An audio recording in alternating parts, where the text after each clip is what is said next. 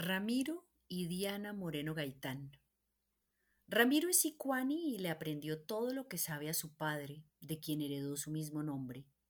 La comunidad indígena a la que pertenece cuenta con unos 22.000 habitantes desplegados en cuatro asentamientos, de Villavicencio para abajo hacia Puerto Gaitán y Puerto López, todo lo que conocemos como los llanos orientales, una parte del Bichada, de Arauca y Casanare y los ríos en cuyas orillas viven son el Meta y el Muco. El pensamiento sicuani busca la solidaridad entre sus gentes y reconciliarse con sus rivales. Para Ramiro, el arma de este pueblo es justamente estar unidos el uno para el otro.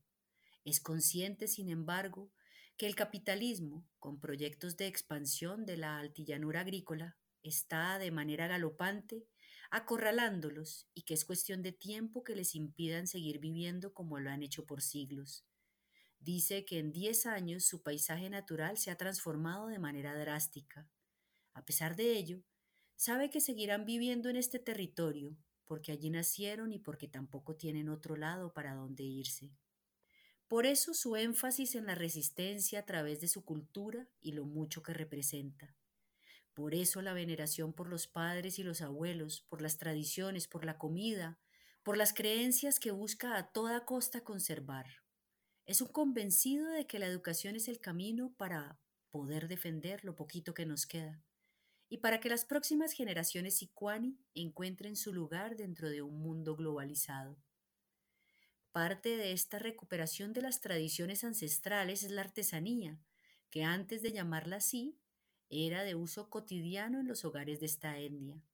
Así fue como a don Ramiro, el patriarca de la familia Moreno, una mujer que lo vio trabajar la madera le dijo que lo que hacía era de una belleza que merecía ser mostrada. Le dijo que sus banquitos pensadores contaban la historia de su pueblo y que ésta merecía la pena ser compartida. Él, que por treinta años había estado en las selvas del Baupés extrayendo caucho y conociendo los rigores de esa vida, se refugiaba en la talla para no olvidar sus raíces. De esta forma empezaron a tallar para los otros. Además, emprendieron una cruzada de reforestación del árbol de machaco para no permitir extinguir sus costumbres. Su hijo Ramiro aprendió a hacerlos y sabe lo que representan. Conoce la carga simbólica que los reviste y la honra cada vez que moldea la madera con la que los hace.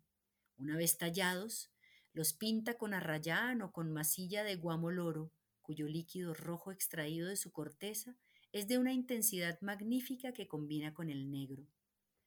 Un banco pensador no es cualquier silla.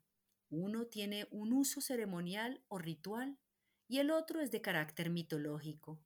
El primero se usa, por ejemplo, para que la niña a la que le llega la menstruación se siente allí y reciba las instrucciones para llegar a la adultez.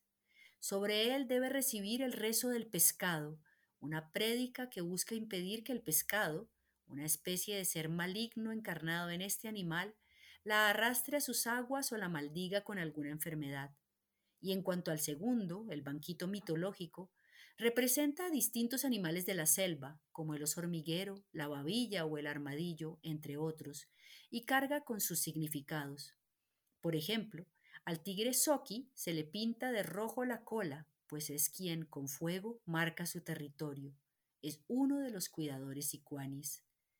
También está la tortuga de dos cabezas o borrocoy, que simboliza la decisión de tomar el buen o el mal camino, dependiendo por cuál de los dos nos decidamos a seguir. Por supuesto, sentarse en el banco implica tener una disposición a la reflexión y significa oír a los mayores que sin darnos lecciones nos mostrarán las consecuencias de nuestras decisiones y nos dejarán en plena libertad de decidir qué haremos. Como dice Ramiro, es imposible seguir adelante y decir que no nos dimos cuenta de lo que habíamos hecho.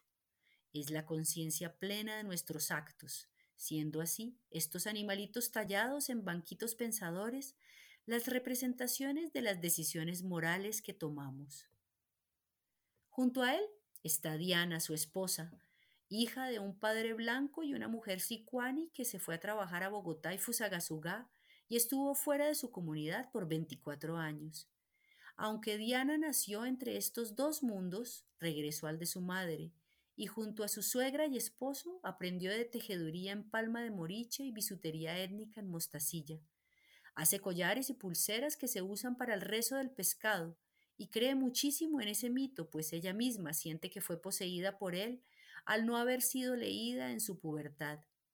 Empezó a tener sueños bellísimos que nunca había tenido antes y comenzó a adelgazarse demasiado, lo que fue una señal de alerta de que algo malo estaba sucediendo en ella.